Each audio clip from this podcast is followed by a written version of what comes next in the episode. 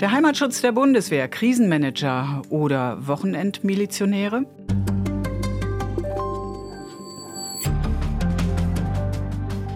Bis Ende 2026 stellt das territoriale Führungskommando der Bundeswehr insgesamt sechs Heimatschutzregimenter in Deutschland auf. In Bayern und in Nordrhein-Westfalen existieren solche Regimenter bereits. Auch dem Landeskommando Berlin wird so ein Regiment unterstellt. Deshalb ist diesmal zu Gast im Studio Brigadegeneral Jürgen Karl Uchtmann, der Kommandeur des Landeskommandos Berlin. Guten Tag, Herr General. Einen wunderschönen guten Tag. Herzlichen Dank für die Einladung. Mattei fragt. Ein Podcast mit Sabina Mattei. Was bedeutet der Heimatschutz im Stadtstaat Berlin? Eine ganze Menge. Aber zuvor möchte ich Ihre Überschrift aufgreifen. Bei dem, was wir vorhaben, handelt es sich nicht um die Aufstellung irgendeines Konstrukts, das in Miliz oder Miliz ähnlich einzuordnen wäre. Darum geht es also ganz und gar nicht. Aber zu Wochenende komme ich nochmal. Ja, es ist richtig. Ähm, Berlin bekommt ein Heimatschutzregiment. Berlin hat im Moment eine Heimatschutzkompanie mit etwa 135 Kräften.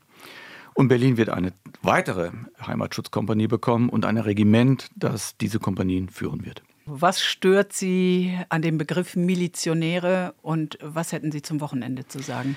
Also zunächst mal stört mich an dem Begriff Miliz, äh, dass wir in Deutschland kein Milizsystem haben.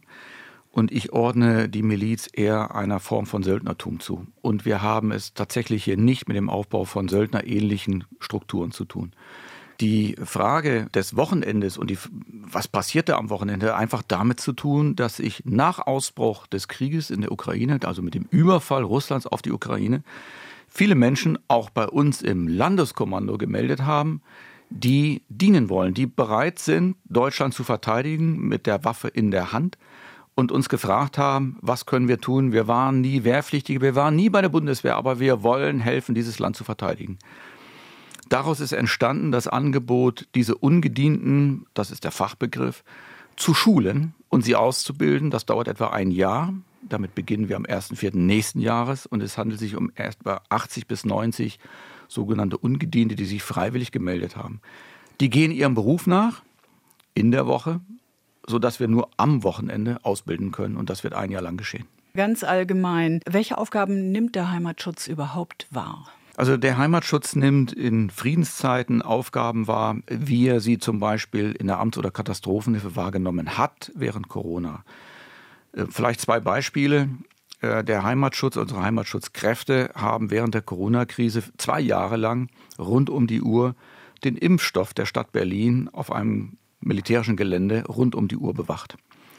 Diese Heimatschutzkräfte äh, mussten wir einsetzen, um das Bundeswehrkrankenhaus in Berlin zu schützen, weil die Diebstähle nach Hygieneartikeln derart zugenommen hatten, dass das Hygienekonzept des Krankenhauses gefährdet war. Also die Heimatschützer waren in Berlin bereits aktiv.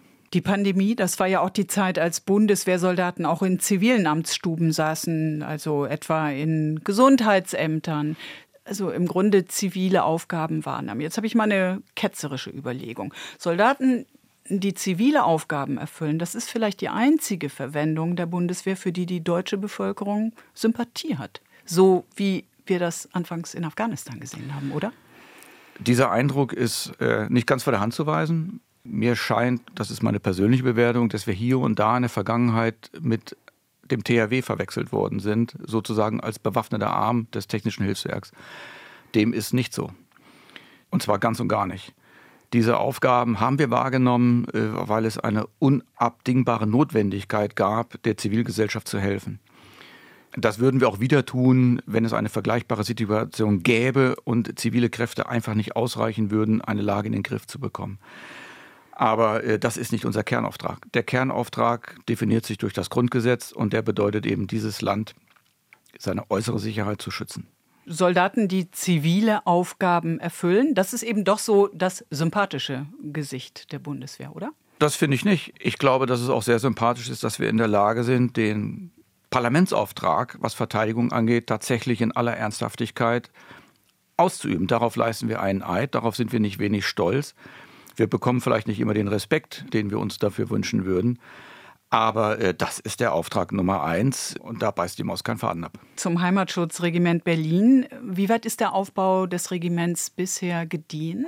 Also wir haben äh, eine kleine Projektgruppe gebildet, die sich jetzt mit den vorbereitenden Maßnahmen dieses Aufbaus befasst. Wir steigen jetzt so nach und nach in die Personalwerbung ein. Wir müssen ja Personal finden, das bereit ist, in dieser Heimatschutzkompanie zu dienen. Wir schauen dabei bevorzugt nach Berlinerinnen und Berliner, weil wir einen regionalen Bezug zur Stadt, zur Heimat Berlin, wenn Sie so wollen, wünschen. Das sind die ersten Maßnahmen. Wir gucken nach Infrastruktur. Äh, wenn wir die haben, dann werden wir schauen, wie diese Infrastruktur zu ertüchtigen ist.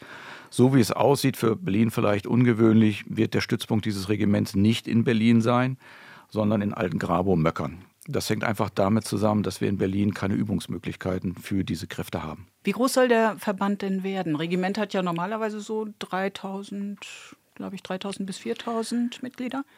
Also wir sprechen über zwei Kompanien zu je 135 äh, Personen. Es kommt äh, eine Stabs-, eine Unterstützungs-, eine Ausbildungskompanie dazu. Also zum Schluss wären wir bei einer Größenordnung irgendwo zwischen 400 und 700 Menschen liegen. Warum so wenig? Verbände müssen führbar bleiben und eine Kompanie mit 135 Frauen und Männern zu führen, mit äh, Teileinheiten, in die sich das dann gliedert, ist eine anspruchsvolle Führungsaufgabe. Und das Ding darf nicht zu groß und damit unführbar werden. Es darf aber auch nicht zu klein sein, damit es noch Wirkung erzielen kann. Und wie sieht denn das Verhältnis äh, Offiziere, Unteroffiziere zu Mannschaftsgraden aus? Also ich kann Ihnen das nicht ausrechnen, aber geführt wird durch eine Person, das ist der Kompaniechef, dieser oder ein Regimentskommandeur ganz oben, der wird einen Stellvertreter haben. Ein Kompaniechef hat in der Regel auch noch einen Vertreter und danach kommen die jeweiligen Zug- und Gruppenführer und dann war es das auch schon. Sie müssen also nicht befürchten, dass da ein Wasserkopf entsteht äh, und zum Schluss niemand mehr da ist, der mit der Waffe in der Hand kämpfen kann. Das ist nicht so. Die ähm, Heimatschutzregimenter Bayern und Nordrhein-Westfalen, die existieren bereits. Gibt es denn Unterschiede in den Aufgaben äh, zwischen dem Berliner Verband und beispielsweise die ja, Bayern und Nordrhein-Westfalen? Nein, die Aufgabenstellung ist grundsätzlich identisch. Was sich unterscheiden wird, ist die Frage, welches Objekt verteidigungswichtige Infrastruktur letztlich konkret durch die Angehörigen dieser Heimatschutzkräfte zu schützen und zu sichern ist. Und hier gibt es eine ganz klare Zielvorstellung. Optimal wäre am Ende, wenn die Heimatschützer ihr Objekt kennen, und zwar in- und auswendig, dort üben und bereit sind, genau um dieses Objekt zu kämpfen, es zu sichern, es zu schützen. Das ist übrigens keine Vision, sondern das hatten wir schon mal nämlich vor dem Fall der Mauer im westlichen Teil Deutschlands, als zum Beispiel der jetzige General Uchtmann als Brigade-Spätzugführer eine im Gelände zugewiesene Engstelle mit Brücke über einen zu definierenden Stundenansatz zu verteidigen hatte mit seinen Leuten. Und ich genau wusste, wo liegt diese Brücke, wie ist sie zu sichern, von wo kann man am besten auf die Brücke wirken und am besten Vorteil erzielen. Und so stelle ich mir das auch vor, wird es laufen, äh, was die verteidigungswichtige Infrastruktur in und um Berlin angeht. Es ist äh, gut, dass Sie sagen, dass es so etwas schon mal gab, denn Kollegen haben mich darauf angesprochen, Heimatschutz, ähm, ist das denn eigentlich neu? Nein, es ist nicht neu. Aber was gab denn 2019 den, ich glaube, es war 2019 den Anstoß zur Wiederaufstellung von Heimatschutzverbänden? Also zunächst mal ging es darum, Kräfte für den Heimatschutz in Friedenszeiten zu gewinnen und damit die aktive Truppe zu entlassen, wenn es zum Beispiel zu Katastrophenschutz oder Amtshilfeaufgaben kommt. Das andere ist aber schlicht und ergreifend, dass wir eine andere Lage haben als im Kalten Krieg. Wir sind nicht mehr Kampfzone, Frontstaat, sondern wir sind Drehscheibe geworden. Und damit ist die äh, Frage dessen, was jetzt hier eigentlich passieren muss im Land, eine völlig andere als zu Zeiten des Kalten Krieges. Es geht also nicht darum, an den Ortsrändern von Berlin Panzergräben auszuheben, Stacheldraht und Estratrollen äh, auszurollen. Das ist ein Kriegsbild, das trifft für die Situation jetzt nicht zu, sondern hier geht es darum, tatsächlich diese verteidigungswichtige Infrastruktur, über die ich im Einzelnen, das sehen Sie mir nach, nicht sprechen darf, die zu schützen, zu sichern vor Zugriff aus terroristischer, subversiver oder eben mit regulären Feindkräften erfolgenden Dingen zu verhindern nicht mehr Kampfzone, sagen Sie, aber nun hat der Verteidigungsminister Pistorius gerade erneut vor einer Kriegsgefahr in Europa gewarnt, auch in Deutschland. Mal angenommen, es geschieht, was äh, laut Pistorius nicht mehr undenkbar ist, nämlich ein russischer Angriff auf ein NATO-Mitglied. Welche Aufgabe hat denn dann der Heimatschutz?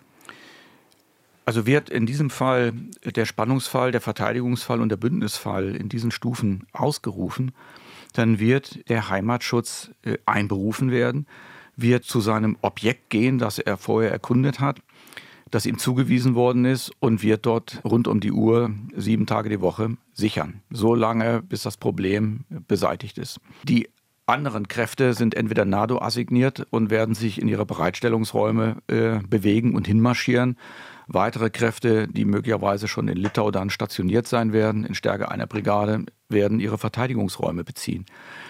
Diese Planungen laufen, äh, die Vorbereitungen dazu sind auf dem Weg. Und im Übrigen Verteidigungsfall und Kampfzone sind keine Dinge, die sich gegenseitig bedingen.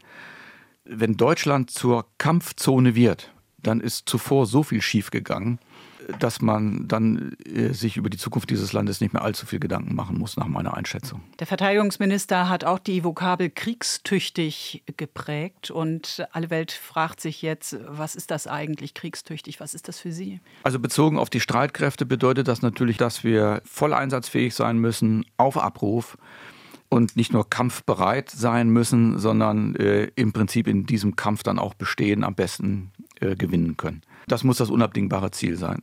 Äh, Kriegstüchtigkeit bezieht sich aber auch auf die Resilienz unserer Gesellschaft.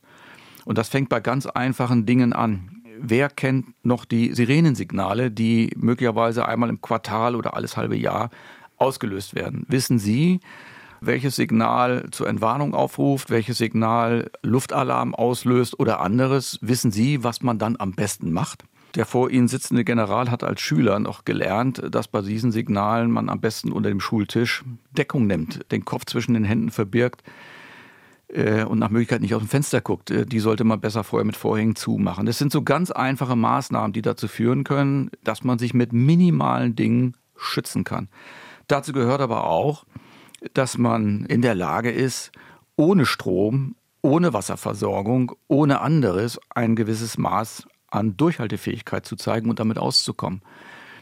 Äh, ich will damit keine Panik schüren, aber äh, so wie man sich einen Feuerlöscher an die Wand hängt, um sich gegen Brände zu schützen und die zum Teil auch an Einrichtungen vorgeschrieben sind, so denke ich, darf man schon darüber nachdenken, muss man darüber nachdenken, wie man sich als Familie, als Gruppe, als Einwohner, als Verwaltung resilient aufstellt. Und da ist eine Menge zu tun. Ist es nicht äh, so, dass seit dem Februar letzten Jahres spätestens viele Deutsche diese mentale Wende, die dazu ja nötig ist, ähm, auch vollzogen haben?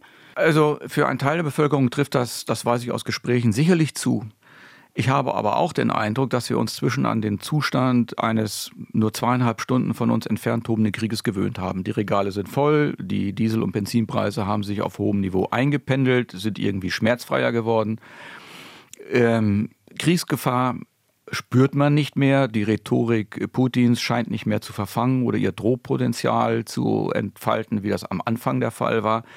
Ich halte das für eine gefährliche Entwicklung. Die Kriegsgefahr ist aus meiner Sicht so stark und so real wie noch nie zuvor. Vielleicht während der Cooper-Krise 62. Aber eine solche Gefahr wie jetzt, äh, denken Sie nur an den Korridor oben um Kaliningrad, den sogenannten Sowalki-Korridor, denken Sie an ein unberechenbares Regime in Weißrussland. Denken Sie an Söldner, die da unterwegs sind und an einen unberechenbaren Putin. Also äh, was muss noch passieren, um der Bevölkerung klarzumachen, dass das Leben deutlich gefährlicher ist und dass wir was zum Erhalt unserer Freiheit tun müssen? Herr General, wenden wir uns wieder dem Heimatschutz zu. Wer dient denn da? Aus welchem Personalreservoir schöpfen die Verbände? Sie haben ja vorhin schon von Ausbildung hier auch in Berlin gesprochen. Also es sind im Prinzip zwei große Gruppen. Zum einen eigentlich drei. Eigentlich sind es die Ungedienten, äh, von denen ich eben schon berichtet habe, äh, die wir beginnend nächstes Jahr ausbilden. Es sind aber auch ehemalige Zeit- und Berufssoldaten, die hier in Berlin äh, wohnhaft geworden sind, die aus Berlin kommen, die wir für den Dienst im Heimatschutz gewinnen wollen, ansprechen wollen. Und es sind die freiwillig Wehrdienstleistenden, die sich für das Prinzip ein Jahr für Deutschland entscheiden und damit eigentlich sich entscheiden, in einem Heimatschutzregiment zu dienen. Das sind die, im Groben gesagt die drei Gruppen. Und ich glaube, die größte, das sind die Reservisten, also die ehemals Aktiven. Aber in Deutschland gibt es ähm, gerade mal etwas mehr als 30.000. Und davon wollen keineswegs alle in den Heimatschutz. Was machen Sie da? Das ist richtig. Wie viel es tatsächlich gibt, das kann ich Ihnen ehrlicherweise gar nicht sagen. Fest steht nur, dass natürlich die ehemaligen Zeit- und Berufssoldaten durchaus an ihrer bisherigen militärischen Heimat, die irgendwo in Deutschland gewesen sein kann, hängen. Da ist ja ein enges Netzwerk entstanden über die Jahre, in denen sie dort gedient haben. Da haben sie sich wohlgefühlt. Mit diesen Frauen- und Männerkameraden waren sie möglicherweise im Einsatz in Mali, in Afghanistan, anderen Orts. Dann entscheidet sich man natürlich verständlicherweise als Reservist für den Dienst in diesem Panzergrenadierbataillon, in dieser Nachschubeinheit äh, oder wo auch immer und kommt vielleicht gar nicht auf die Idee, äh, sein Glück, seine neue militärische Heimat im Heimatschutz in Berlin zu suchen. Ich habe von äh, einem Reservisten gehört, ihm sei der Dienst in einem Heimatschutzregiment durchaus auch durch den Kopf gegangen.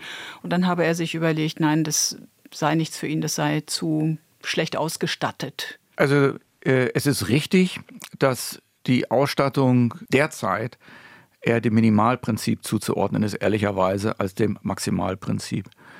Die Ausstattung äh, der Reservisten wird sich aber ändern. Ab 1. April kommenden Jahres werden alle Heimatschützer genau den Umfang an persönlicher Ausrüstung und Ausstattung bekommen, den auch, über den auch die aktive Truppe verfügt. Hier kommt also jetzt tatsächlich aus dem äh, Sondervermögen etwas an. Und das ist nicht wenig. Die Waffenausstattung wird sich deutlich verändern, deutlich erhöhen. Es wird zum Schluss jeder seine Waffe haben. Äh, es wird Infrastruktur überprüft äh, und Maßnahmen eingeleitet, damit sie auch Infrastruktur haben, in der äh, oder aus der heraus der Dienst im Grundbetrieb geleistet werden kann. Und es wird weitere Überlegungen geben, wie sie mit Fahrzeugen mobil gemacht werden können, auch wenn ich Ihnen jetzt noch nicht konkret sagen kann, wie sich das gestalten wird. Aber da ist der Heimatschutz im Aufbruch begriffen und äh, das Tempo ist derzeit nach meiner Befürwortung und nach meiner Meinung ein gutes Tempo. Aber selbst wenn die Ausstattung äh, besser wird, erheblich besser wird, äh, das Reservoir an Personal ist nicht groß. Äh, Deutschland, wie gesagt, 30.000, etwas, ich glaube 32.000 Reservisten haben wir. Finnland, 5 Millionen Einwohner, hat das zigwache zur Verfügung, weil das Land noch allgemeine Wehrpflicht hat. Braucht Deutschland die auch wieder? Angesichts auch der Bedrohungen, die Sie ja selber genannt haben? Also aus heutiger Sicht ist es eigentlich schade, dass wir die Wehrpflicht nicht mehr haben. Ich muss gestehen, dass zum Zeitpunkt der Abschaffung ich der Meinung gewesen bin, dass es höchste Eisenbahn war, die Wehrpflicht äh, nicht abzuschaffen, aber auszusetzen. Weil ich äh, schlicht und ergreifend nicht mehr gesehen habe, wie in äh, diesem Land angesichts der Bevölkerungszahl auf der einen Seite und der Möglichkeit, Wehrpflichtige einzuberufen, auf der anderen Seite Wehrgerechtigkeit noch zu schaffen wäre. Heute käme noch hinzu, äh, dass man sich auch über die Frage der Wehrpflicht für Frauen unterhalten müsste. Der Aufwand, die Wehrpflicht aufzubauen, wäre groß. Wenn man das will, würde man das schaffen. Aber ich darf mal daran erinnern, dass der Aufbau der Bundeswehr nach dem Entschluss, sie tatsächlich zu begründen nach dem Krieg, Jahrzehnte gedauert hat. Die Frage ist also vordergründig im Moment, was ist im Moment das Wichtigste? Das Wichtigste scheint mir im Moment nicht der Aufbau oder die Wiederaktivierung der Wehrpflicht zu sein, sondern die Ertüchtigung dessen, was wir im Moment auf dem Hof haben. Aber dennoch wäre es vielleicht sinnvoll, wenn schon nicht die Wehrpflicht wieder einzuführen, doch die zumindest eine verpflichtende Musterung wieder einzuführen, damit junge Leute überhaupt wieder Kontakt zur Bundeswehr bekommen und eventuell auch ein Interesse am Dienst entwickeln? Ich persönlich äh, würde das sehr begrüßen. Das ist meine persönliche Meinung. Ich halte es äh, über, in diesem Zusammenhang auch für notwendig, mal drüber, und zwar ernsthaft zu diskutieren, ob eine Dienstpflicht für Deutschland nicht nur beim Militär, sondern möglicherweise auch äh, andere Bereiche einbeziehen. So wie die Wehrbeauftragte das vorgeschlagen hat. Richtig, das halte ich für absolut zielführend. Und ich glaube, es ist auch nicht zu viel verlangt, dass man bei einer Lebenserwartung von irgendwo um die 70 bis 80 Jahren, vielleicht ein Lebensjahr, diesem Staat opfert, der ansonsten sehr viel für das Individuum tut, warum nicht auch mal ein Jahr opfern für den Staat? Ich halte das für einen guten Ansatz. Aber wenn ich Sie recht verstehe, dann äh, würden Sie durchaus dem Militärexperten Carlo Masala zustimmen, der behauptet, äh, die Personalgewinnung sei das größte Defizit der Bundeswehr, also noch vor dem Prozess der Rüstungsbeschaffung. Ich gebe Herrn Masala recht, ich würde es allerdings nicht Defizit nennen, sondern die größte Herausforderung. Es ist eine Herausforderung, die die Bundeswehr annehmen kann das Ziel, mittelfristig auf rund 200.000 aktive Soldatinnen und Soldaten anzuwachsen, das fällt ihr ja schwer zu erreichen, weil zu wenig junge Leute zur Bundeswehr wollen. Es ist schwer. Ich mag aber nicht spekulieren, ob das äh, dieses nächstes, übernächstes Jahr oder in fünf Jahren vielleicht möglich ist. Aber eins steht mal fest. Die Bereitschaft zu dienen in diesen Zeiten erfordert ein eine bewusste, eine sehr bewusste Entscheidung, bereit zu sein, dieses Land notfalls unter Einsatz seines Lebens zu verteidigen. Äh, wer also zu uns kommt, weil er meint, äh, den schnellen Euro zu gewinnen, ist falsch. Darüber hinaus stehen wir natürlich angesichts äh, der Lage auf dem Arbeitsmarkt in einer Konkurrenzsituation mit der freien Wirtschaft. Wenn Sie in die Berliner Verwaltung übrigens schauen, werden Sie feststellen, dass die auch ein Problem haben, ihre Stellen zu besetzen. Wir sind da also, finden uns mit vielen anderen im gemeinsamen Boot und das macht die Situation für uns ausgesprochen schwierig. Die, äh, der Kampf um die besten Köpfe, äh, um den zu gewinnen, werden wir uns noch einiges anstrengen müssen und einige Maßnahmen auf den Weg bringen müssen, um das zu tun. Ich bin gespannt auf die Ergebnisse der eingesetzten Taskforce, die Möglichkeiten suchen soll. Äh, warten wir es ab, was sie vorschlagen wird. Ich glaube, der Druck ist jetzt so groß, dass mögliche Bedenkenträger, die es vielleicht in der Vergangenheit gegeben hat, eines Besseres belehrt werden können und sich in die gemeinsamen Einschränkungen einreihen, um Dinge möglich zu machen. Zum Beispiel welche? Zum Beispiel betrifft es Prozesse, die im Moment viel zu lange dauern. Von dem Moment, wo sich jemand bei uns bewirbt, bis zu dem Moment, wo dann tatsächlich neben einem Einstellungsgespräch eine Zusage erfolgt, vergeht viel zu viel Zeit. Äh, alles, was hier über drei Monate liegt, äh, ist schlicht und ergreifend zu lang. Wir sind hier nicht konkurrenzfähig und das muss sich dramatisch ändern. Wir haben auch Vorgaben, was Eingangsberufe angeht, äh, die jemand haben muss, um einen bestimmten Dienstposten zu machen. Also wichtig ist für mich der Nachweis einer akademischen oder einer anderen Qualifikation. Ich gehe davon aus, dass Menschen anpassungs-, lernfähig und flexibel sind. Warum nicht jemanden in Dingen einsetzen, für den ich per se einen zivilen Beruf mitgebracht hat? Der Verteidigungsminister Boris Pistorius, der sagt einerseits, Deutschland müsse kriegstüchtig werden, aber eine größere Strukturreform der Bundeswehr hat er abgesagt mit der Begründung, das könne man mitten im Ukraine-Krieg nicht tun. Wie kommt das bei der Bundeswehr an? Finden Sie es stichhaltig? Also zunächst mal habe ich in meinem ganzen Berufsleben lernen müssen, dass nie eine Struktur auf die Herausforderung gepasst hat, die sich dann gezeigt hat, wenn die Struktur fertig eingenommen ist. Das Verändern der Strukturen ist ein ständiger Prozess. In der jetzigen Situation äh, käme das Verändern einer Struktur eine Reparatur am laufenden Motor äh, gleich. Kein Mensch würde bei laufendem Motor auf die Idee kommen, eine Lichtmaschine zu wechseln und mal eben zu versuchen, den Keilriemen abzunehmen. Das bedeutet nicht, dass die nächsten zehn Jahre nicht stattfinden kann. Aber ich glaube, dass der jetzige Zeitpunkt der ungünstigste ist, um Strukturen auf den Weg zu bringen. Darüber hinaus glaube ich, dass man sich zunächst mal darüber im Klaren sein muss, und das wird von Tag zu Tag klarer, was Drehscheibe Deutschland eigentlich tatsächlich für die Armee bedeutet. Das wird die Übungsserie im kommenden ersten Halbjahr beweisen, entweder in Form von zu heilenden Defiziten oder im Schulterklopfen nach dem Motto, wir können's. Es wird vielleicht eine Mischung aus beidem sein. Und vielleicht führen die Erkenntnisse aus dieser Großübung, dieser ganzen Übungsserie daraus, Rückschlüsse zu ziehen, wie eine Struktur der deutschen Streitkräfte zukunftsfähiger aussehen kann. Und dann ist es immer noch Zeit, sie einzuleiten. Sie, wenn Sie von Großübungen sprechen, sprechen Sie von der NATO-Großübung? Die Quadriga-Serie äh, im nächsten Jahr, wo mehrere Übungen ineinander und aufeinander aufbauen. Deutscherseits ist der Schwerpunkt, äh, was die Bundeswehr angeht, die Übung National Guard. Ende April bis Anfang Mai, wo wir also mit massiven Kräften äh, 30.000 bis 40.000 äh, Mann und Frau plus Großgerät äh, verlegen. Herr General, eine Frage nur noch zum Schluss. Kann der Heimatschutz dazu beitragen, dass Deutschland in den Worten des Verteidigungsministers kriegstüchtig wird? Ja, und zwar in zweierlei Hinsicht, mindestens in zweierlei Hinsicht. Erstens durch äh, schlicht und ergreifend die Verfügbarkeit von Kräften, die in der Lage sein werden, die ihr zugewiesene verteidigungswichtige Infrastruktur verteidigen zu können, sichern zu können. Und zweitens weil diese Menschen hoffentlich Multiplikatoren sind, die im bekannten Verwandtenkreis, am Stammtisch, äh, auf der Kegelbahn und sonst wo über das, was sie tun, berichten und vielleicht andere nachdenklich machen, über ihren Beitrag nachzudenken. Vielen Dank, Herr General. Sehr gerne. Im Gespräch mit Brigadegeneral Jürgen Karl Uchtmann, dem Kommandeur des Landeskommandos Berlin, ging es um den Heimatschutz der Bundeswehr. Am Mikrofon verabschiedet sich Sabina Mattei. Mattei fragt ist ein Podcast von RBB24. Alle Folgen gibt's in der ARD Audiothek und unter rbb24inforadio.de slash podcasts.